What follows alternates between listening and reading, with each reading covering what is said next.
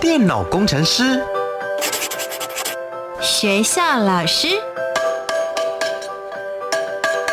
铁匠职人，自媒体电商，表演艺术家。你的未来想做什么？三百六十五行职场技能，职人带你一窥职场内幕。开箱职人吧，Ladies and gentlemen，各位学弟学妹们，欢迎来到开箱职人吧，我是你们的学姐涂洁。今天节目当中呢，为大家邀请到了这一位职人。我觉得讲名字之后，大家都知道他是谁。可是事实上呢，他有非常非常多不同的领域。今天究竟要来揭晓的是哪一块的职业产业呢？首先就来欢迎我们今天的大来宾黄豪平学长。Hello，大家好，各位学弟学妹们，大家好，我是喜剧贵公子黄豪平。是的，大家刚刚听到他的 title 之后，应该就会知道今天要来分享是哪一个产业了。但是今天还是一样不可免俗的三个职场关键字，我们就一起来听听看。Master 职人 Key Words。首先，第一个职场关键字是笑声。刚刚有讲到了嘛？喜剧喜剧贵公子，笑声很重要。笑声很重要。你今天如果做喜剧，你没有笑声，基本上就是。就像就像拍电影没有人看，就像做录 Podcast 没有人听一样，嗯、就是你你不不会得到那个回馈，你就根根本没办法继续做下去。是，而且其实你也会不知道哪里可以被修正，对不对？是的，是的，所以笑声很重要，而且笑声是台上跟台下一起可以共有，有时候。表演者自己也会享受在那个表演当中的话，你就有办法自己笑，观众也笑。嗯，所以其实不是单方面的而已。不是不是不是。很多人讲到笑声的时候，就会觉得喜剧的笑声当然是来自于观众。但我觉得刚刚好评学长讲到，其实它是一个双向的沟通，你自己也在台上觉得很开心，对，台下的人也会被逗得很开心。是的。接下来第二个职场关键字是什么呢？掌声。我以为掌声跟笑声应该会是一样的。我跟你讲不一样，掌声的差别是在于说，掌声通常是我觉得你讲的很好，你做的很好，我认同你。因为其实，在做我等一下要说明的这个职业的过程当中，你会常常会需要讲出一些论点。嗯那这个论点，你要能够让大家觉得哇，拍手叫好，我觉得叫好是很重要的，他会认同你的想法，甚至他走的时候可能也会被你挪动一些原本的思考逻辑。我觉得这个是在做我们等一下要介绍这个职业的时候，呃，很难能可贵的一件事。听起来是掌声会再稍微深入一点点，嗯、可能再更加进入，比如说思考啊、概念啊，或者是你想要传达一些理念，跟单纯的笑声，大家想象中说哦，我笑一笑，娱乐性就过的，会有一点点不太一样的差距。对。那么最后一个职场关键字是尖叫声，来，掌声加尖叫！啊！这根本就是豪平学长的，大家只要一想到你，马上会想到的台词。我的口头禅啦，哈，掌声加尖叫。嗯、但我觉得尖叫声是来自于惊讶。哦，你就会觉得说。嗯啊，这个就当然不一定说每一次你在表演的时候都会有尖叫声出来。那个尖叫声有时候是为了你的欢迎啊，呃，为了你而来，所以为你尖叫。也有可能是在我听到一些我从来没有想象会在你身上听到的东西的时候，我会惊讶，我会惊喜。那这个尖叫可能是在你的心里面小小的尖叫说，说啊，他竟然讲了这样子的感觉。所以掌声、笑声、尖叫声，我觉得是我这个职业不可或缺的三大元素。我觉得这三大元素听起来，我觉得有些蛮有趣的。比如说有一些是现场很即兴会发生的事情，对。然后有一些呢，可能是在事先的时候，你们花了好多好多的时间，好好酝酿出来的内容。所以今天黄浩平学长要为大家来揭晓的职业就是脱口秀演员。是的，脱口秀演员。也许大家对于黄浩平学长的印象啊，可能一开始大家最认识你应该是关主嘛。哎，对对，综艺玩很大的关主。嗯、是，然后后来是一个非常杰出的金钟红毯主持人。谢谢谢谢谢谢。最后呢，就是今天要为大家来开箱的。脱口秀演员，究竟这是一个什么样子的职业呢？我们一起来听听职业小百科。职人百科 menu。大家好，我是黄豪平，今天要分享的是喜剧演员。现场喜剧演员在做些什么样的工作呢？我们不靠任何的声光效果，我们不靠音乐，最简单的是赤手空拳，一支麦克风，一张椅子就有办法逗得你们哈哈大笑。最重要的是，我们能够说出真实，去感动你内心深处，产生共鸣。这个瞬间就会产生观众跟我们表演者共同的表演时刻。所以，身为一个喜剧演员，你能够去掌握现场的气氛，你就有机会透过笑声创造奇迹。所以今天呢，就要为我们好好的来揭晓，究竟成为一个脱口秀演员里面有哪些的职业秘辛。同时之间呢，今天哎，其实豪平学长最近也有演出，对不对？是的，我的哈哈恋从二零二一年，我已经整个剧团已经要快要变成是从原本的合作关系变成是要变剧团了，你知道吗？这我我前两天才在排舞，然后那群人已经有的人是生小孩了，然后有的人就要去别的地方工作，去国外工作等等，嗯、所以也换了一批血。但是我们终于在二零二二有机会可以跟大家见面，就是我的喜剧专场哈哈嘞。哈哈嘞接下来呢，在台北，然后也在呃南部的部分也都有演出，对不对？是的，在台北的话呢，因为之前我们是五月中，其实之前在高雄跟台中都已经演过了。嗯、那那时候准备要在台北演出的时候呢，遇到这个疫情爆发，是，所以我们一度。就延期的哈，延期到了二月二十四号到二十六号。那目前这三场大家可以不用听，因为已经卖完了。什么？对对对对。那你今天在这里是？没有没有没有，还有其他没卖完的。嗯、哦，这个因为呢加场呢加的是比较紧急一点点啊。二月九号十号在台北的南海剧场，嗯，刚过完年。对，晚上八点钟哈。二月九号十号台北南海剧场八点钟。然后呢，在高雄呢，这个特别需要让高雄人知道一下哈。这三月五号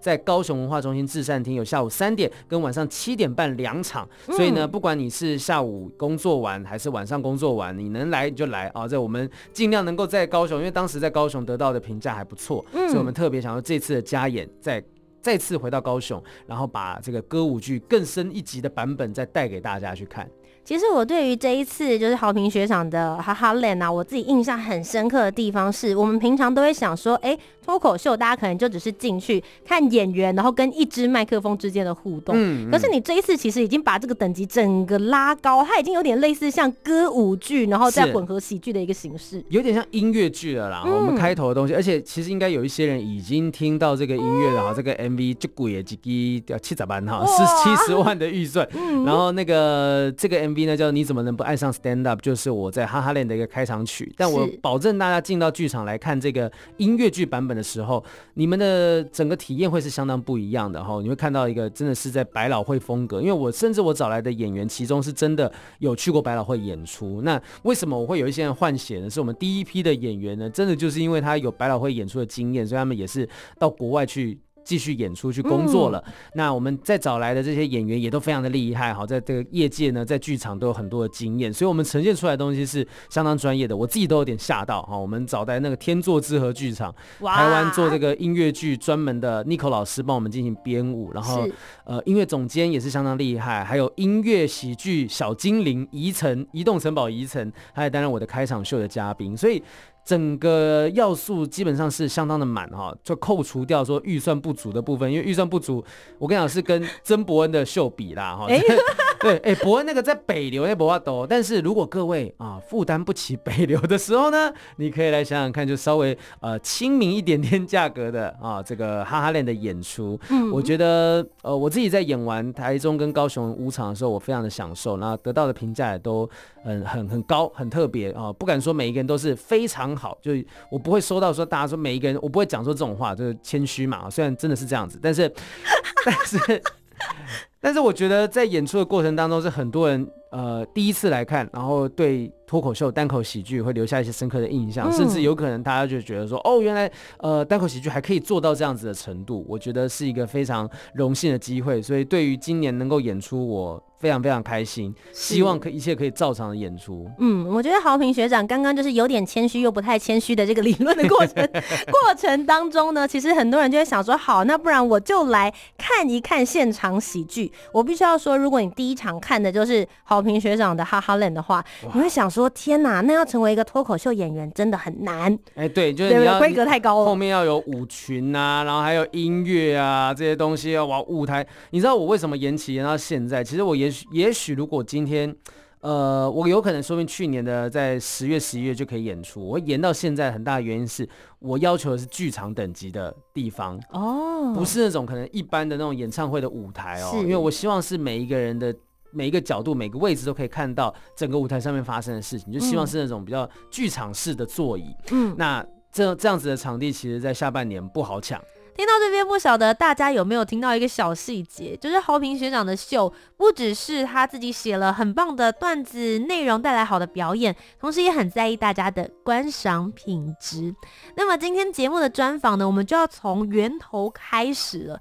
我很好奇，耶，豪平学长，其实大家就会觉得你是电视上的明星艺人，怎么会涉猎到脱口秀演员这一块的呢？是怎么开始的？其实严格来讲，我应该是先去。做脱口秀才慢慢的在演艺圈比较有发展的，因为我当时在大学时期就有去卡米地喜剧俱乐部啊，然后当时那时候是战力帮最早的时候啊，这个这个相关的小故事，我相信大家应该都有从百灵果那边听到某些人的传言呐，就是说那时候我很拽，他说啊，因为当时什么战力帮在试镜的时候啊，我过去就讲说啊，我今天呢是这个希望说这样子的一个脱口秀课程可以帮助到我主持，那如果是因为我当时是主持人，所以我在学校里面做主持，在校外接一些业余的主持工作，就是说我我我希望这个脱口秀的技巧是能够帮助到主持，如果是不能够帮助到呃主持这件事情，是不是我想象中的东西，那我可能就不就我就不来了这样子。你一开始就这样讲？我跟你讲，其实这件事情这个口气，我真的忘记我当年到底是怎么讲，这是他们转述的。我我现在转述的是他们的讲法，可是我相信，就算我当时这样讲，我的意思应该也只是说，哦，我不知道我对脱口秀的理解对不对啊？我想要来报名看看、oh, okay. 啊，我不知道这东西能不能帮助到主持。如果他不能帮助到主持的话，那我觉得可能也许我并不适合这个地方，也许不适合来上课，也说不定。大家听听看，转述这件事有多可怕。然后大家，大家那口气很像说：“哎，我跟你讲，今天这个地方呢，我是在学主持的啦，哈 啊，如果今天呢是帮助不了的话呢，老子直接就走啊，不屑待在这个地下室啊。”口气好像变这样子。然后就以讹传讹，连我经纪人听到那集百灵果都在骂，就说：“哎、欸，你当年是不是有点太拽？”我说：“我根本不记得这件事情，还是就真的有这么拽，所以才不记得？”我真的不知道，我就真的不知道。然后那个 崩溃，对啊，老板 social 还想说，我真的也不记得这件事情。然后其他人记得比我还清楚，骗笑骗鬼。他们有在现场是不是？他们说他们在现场。那我跟你讲，就是我我真的不知道，十年前了。然后我有时候就直接抱怨说：“啊。”就算我当年这么拽，请问这十年当中我是有亏待你们吗？哦、有必要把这件事情讲出来吗？这样子。所以你一开始的时候真的是抱持了这种心态，觉得脱口秀是能够帮助你主持或是在舞台上面的样子的。对，我因为我觉得就是拿着一支麦克风能够讲，我当时就是在看一些这个国外的喜剧演员啊，就 Russell Peters 之类的，嗯、然后去看这样子的内容的时候，会觉得说哇，他们好厉害，拿着一支麦克风就可以让大家笑到一个不行。所以我就很想要试试看这样的东西，但当当时我并不知道，因为其实真的说真的，当时哦，二零一几年呢，那时候根本没有人看，没有人在看单口喜剧，嗯，几乎没有，完全没有人在看啊。就是你去看一场表演，可能台上就是三三个表演者，演员比观众多啊。而且我觉得那个时候会有一种想法，会觉得说哇，我去看那种大型的舞台剧，他们做很多道具，演员很多，灯光效果，我去看这样子花票钱才值得。可是如果我去看脱口秀啊，就一个人，然后感觉好像穿的也很日常，他就上台拿着一支麦克风，偶尔可能还喝点小酒，会不会太随便了？我让我花这个票钱，感觉好像很不值得。对，那个时候会有这种感觉。那个时候会确实是这样子。然后如果刚好台上的人还真的讲的不够好笑的时候，他就觉得哇，我今天来这地方干什么呢？我要去了 open mic 是不是？对对，maybe。maybe，然后就我觉得说这种状况是当时所有的观众都会有的想法，嗯、所以我那个时候想要去试试看，想要把这东西融入到自己的主持能力当中。因为当时我已经上大学，然后呃，这个主持过正大金选奖啊，校外也有主持一些节目，希望这东西可以帮助到我。是啊，但当时呢，其实我我我有入选，我当时有入选，然后因为。是因为我大学的课程那时候必修课刚好在礼拜三、礼拜二晚上，就是上固定上课的时间，我没办法去那地方上课，所以我就第一班我就先放弃了。后来我第三班是有再回来的，所以是犀利课了。对，犀利课，犀利课，因为你是我是第四班嘛，四班，我是好事派，对，好事派，好事派，好事派，好事派。Hello，OK，算了，我们解散了。对，好失败。没有，我跟你讲，就是我们那时候没班，所以在外面那个讲说我瞧不起卡米蒂哦，不来上课的，我是。是有第三班是有演出的，我瞧不起我干嘛回来？对不对？这个谣言不攻自破，好吗？我当时真的是觉得说，就是要上课哈。这毕竟我不知道，因为当时就确实没有什么人在看脱口秀，所以我不能够为了这东西放弃必修学分。那后来等到第三班的时候，我我礼拜二还礼拜三晚上就没有那个必修课的时候，就好 OK，那可以来上课。OK，也真的跟着犀利课做了两档节目。那当然后来也是解散了，耶、yeah! yeah！所以人多嘛，没办法，就一个一个就淘汰掉，淘汰掉。我们真的也没有办法，我自己也是被淘汰啊。当时真的没什么人要看。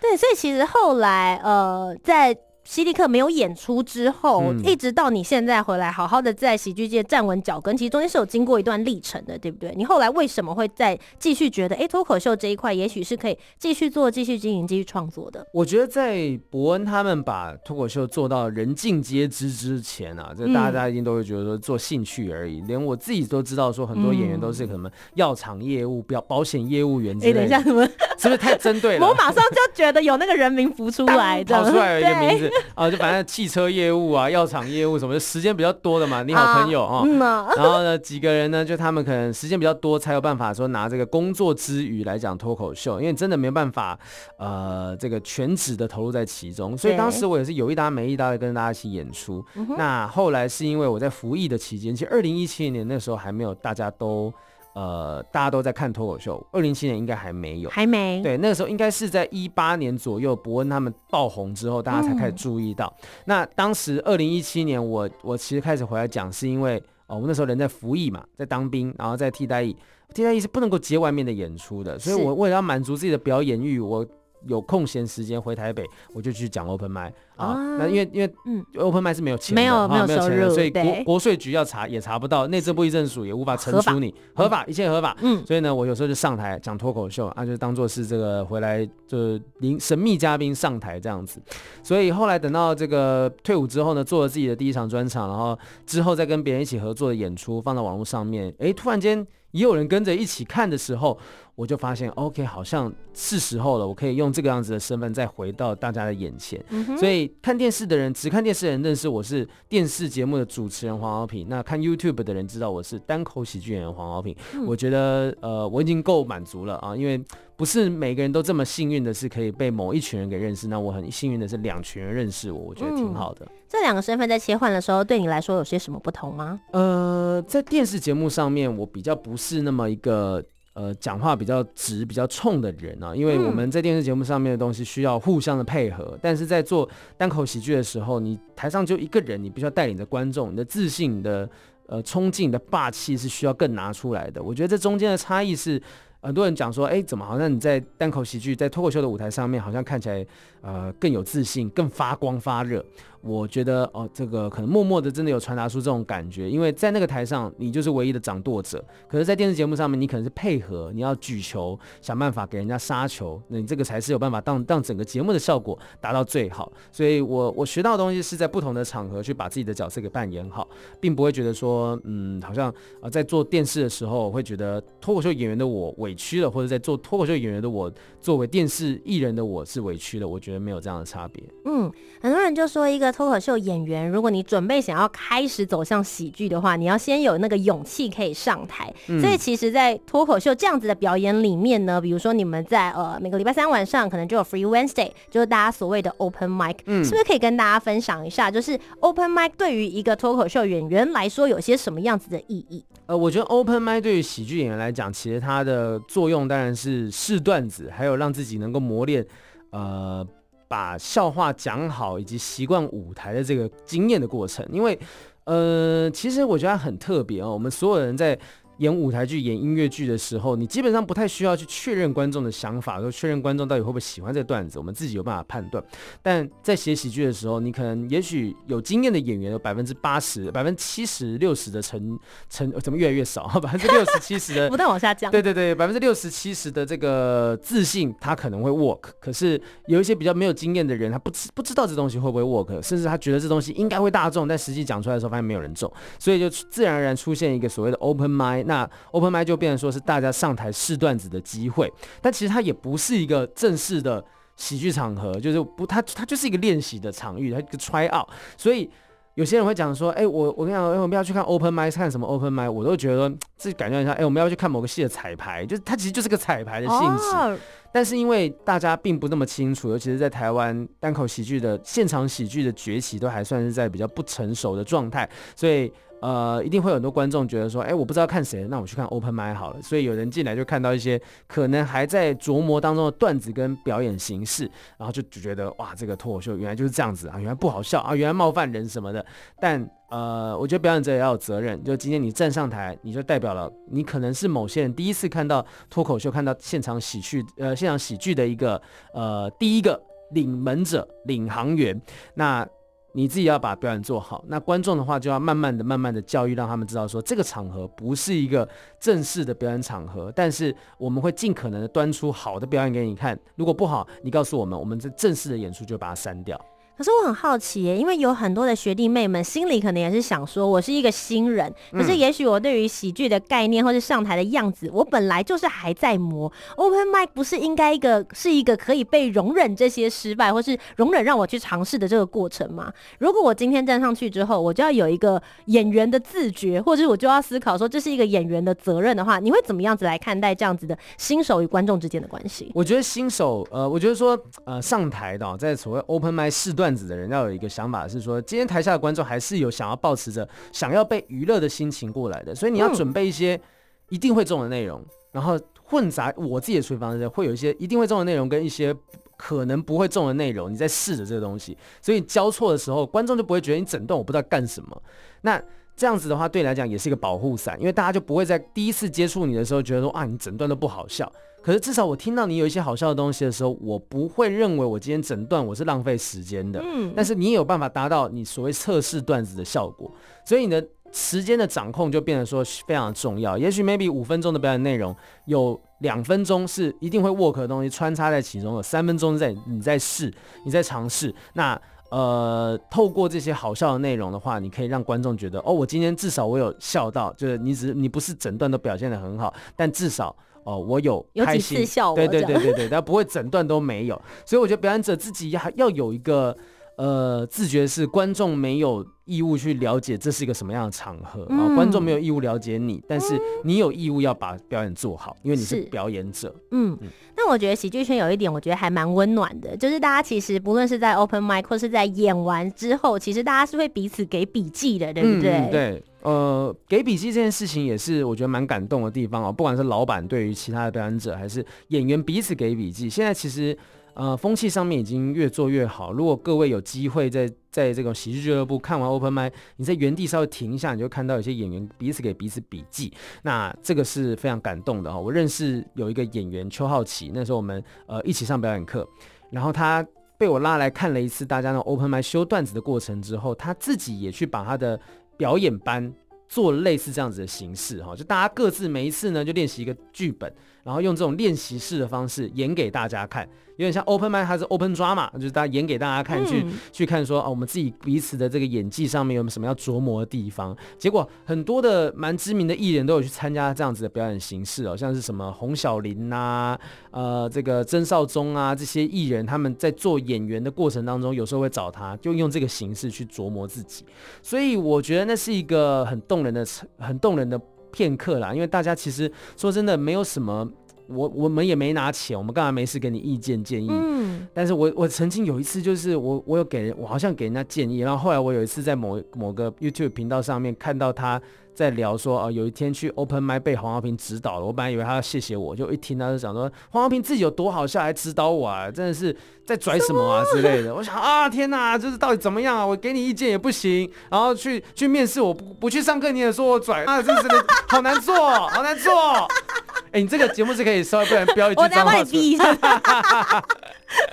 所以其实我觉得就是话长在真的长在别嘴巴长在别人的那个嘴巴上，真的是没办法，对啊，很难去掌控这些东西。对啊，那那我觉得就喜剧演员就是你要有呃，你既然喜欢拿争议的题材来开玩笑，你就自己要扛得住这些争议，扛得住，你可能就有办法成为呃更上一层的人。不过我觉得刚好讲到就是有争议这件事情，或者说演员最被大家知道，嗯、而且在网络上面转传会很多的，通常也是针对时事，嗯、或者是有些讽刺是争议性的话题。对，对对，你怎么样看待这些内容？我觉得呃，如果要聊到争议这东西，很多人会讲说啊，这个自嘲是最高级的幽默啊，或者是说那这些拿别人开玩笑的人都没水准哈。我觉得是这样子的哈，呃，没有任我认为没有任何的笑话不具备冒犯的成分。啊，所有的笑话都具备冒犯的成分，哪怕是自嘲的笑话，你都在冒犯你自己。只是你冒犯自己，所以你自己不不会生气。可是跟你一样族群的人，其实他有理由被生气。就像我觉得，呃，有人有些人讲说胖子笑话啊，这有胖子讲胖子笑话啊，什么黑人讲黑人笑话。我觉得大家都会讲哇，他们能够拿自己开玩笑哎。我曾经在我自己的那个 TED Talks 的那个讲座当中，有一个如果大家可以去搜寻的话，TED 黄豪平，然后我就讲了一个东西叫做自嘲不是最高级的幽默啊，这它是不得不为之的幽默，因为我们在我们身上可能有一些负面的标签或负面的事情，如果我们不能够用幽默感去面对它的话，我们就等于说一直处在那负面的状况之下，所以我们我们为了生存下来，我们为了在这件负面的标签当中能够呃自在的活着，所以我们必须要去幽默的看待这件事情，但不代表因为我们今天幽默的看待这件事情了，就是说啊这个东西是我们啊很大气啊很有风度，我们是不得不，因为我们不这样做我们会很痛苦，所以我不认为自嘲是最高级的幽默，我反而觉得自嘲是低门槛的幽默，因为题材容易取得，而且。你不会惹人生气，因为你自己就是当事人，你自己都不生气，人家当然就会觉得说，哦，那那应该就不用生气了吧，所以它就不会是一个有挑战性的东西。那是真正有挑战性的东西是，如果今天一个笑话或一件事情是有机会惹人生气，我还有办法把它讲到。当事人自己不会生气，那你不觉得这东西应该是更高级吗？嗯，我我的论点会是这样子。那我很好奇，像在这一次哈哈 land 的演出里面，嗯、有没有哪一段的内容你也是用了这样子的转化？可以能够跟大家做一点点小透露？我我我有聊了一个东西关于宗教的内容，然后就我有稍微哇，哎、欸，碰到宗教很可怕，大家不就说嘛，跟计程车司机绝对不要聊的事情，其中一个就是宗教。我我有探，我有一小段就是探讨了一下对于宗教的看法，然后呃，甚至我其实是基督教、佛教全都讲，就是我。任何一方都讲，但我不是，呃，我觉得进来看就知道我想要表达的是什么东西。但是我希望那一段能够给大家效果是笑完，你真的可以带走一些东西走，而且甚至是确实有一些观众在听完我那时候台中跟高雄场之后传讯跟我讲说，他现在对于宗教，因为他本身自己是个无神论者，他都看不起那些信信仰信仰的教徒。可是他听完我的那整段段子之后，他觉得说我对这些人有新的认识，就是笑完会哎，他讲的其实有道理，就自己会更呃把心胸放得更开一点点。至于到底是什么样论点，就大家在这个三月五号高雄至善厅见啊，二月九号十号南海剧场见就可以知道了。其实我觉得这个感觉就像是我们在开头一开始讲的，他说到整个喜剧里面，第二个就是刚刚讲到的掌声，其实它就不单单只是一个娱乐，而是你真的有把你想要传达的一些内容或者是概念包装在这些段子里面，传达给大家知道。对啊，Russell Peters 就有讲过，他说喜剧就是诉说真实啊，但真呃，我认为喜剧是不只是说出真实，而且要把真实说的好笑。有些时候就是我真的。听到这件事情就说，哎，对对对对，就是这样，就是这样。我光是听到有人帮我讲出我心里的话，我就觉得很好笑，因为这件事情本来就没有人敢讲。所以喜剧就是说出真实，而且把它说得好笑。我觉得能够说得好笑，就是我们这些所谓的现场喜剧演员应该要去磨练的技巧。那如果今天你讲了个题材，大家会去觉得，哎，这个题材好像有争议，也不太 OK。这表示你讲出来的时候，你并没有足够的技术把它转化的足够好笑到听众都会认为啊，这个东西。虽然很靠背，但是还真好笑。好的，那今天在节目的最后呢，我要请豪平学长。也许有些学弟妹们今天听完了之后，当然第一件事情可能是马上上售票系统去买票，这是第一个大家希望去做的事。第二件事情，看完演出之后，也许他们就会想说，我也想要成为一个脱口秀演员，可不可以给大家一些入门的建议？应该要从哪边开始学习呢？好，我觉得脱口秀啊，就单口喜剧，其实它两个重点，一个就是观察，一个是观点啊。你要对这个世界充满敏锐的观察力，你要去勇敢的发现说这个世界跟你本身主观认知当中有哪些是不一样的，哪些冲突，然后把这个冲突抓出来，用你自己的观点去把它形成一个完整的论述。那同时，你完成论述之后，如果你讲的不好笑，你可能就只是一个政治家或名嘴；但是如果你有办法把它讲的好笑，你就会变成一个喜剧演员。所以我鼓励大家是想办法。去去对这个世界充满着批判性思考，产生自己的独特的思维跟观点。再来就是多看多学，然后多表演、多上台、多练习，让自己有办法用好笑的方式把这些观点传播出去。因为我在我的 TED Talks 的演讲里面，就是我讲到说，嘲讽是可以推倒高墙的。啊，这是最高级的幽默，是能够推倒高墙的幽默。我觉得，如果大家都能够学着用幽默去包装自己的论点的话，那么其实很多的一些事情，它有机会绕过那些所谓的媒体的话语霸权，被大家给听见。这是我的理想。我觉得幽默可以达到这样子的境界。今天非常谢谢豪平学长来到开箱职人吧当中。那最后呢，再一次跟大家分享，接下来在二月份以及三月份，在台北以及高雄都可以看到哈哈愣的演出。是的，目前还有票的就是二月九号、十号在台北的南海剧场，还有一些些票哈。然后高雄的话呢，是在三月五号高雄市文化中心的至善厅，下午晚上都有场。欢迎大家呢上 KKTix 网站或是全台的全家便利商店那个 Family Port 都可以买票。非常谢谢浩平学长今天来到我们的节目当中。那么各位学弟妹们，我们今天就要下课了。我是你们的学姐涂洁，我们下次节目再见。学弟妹，拜拜，拜拜。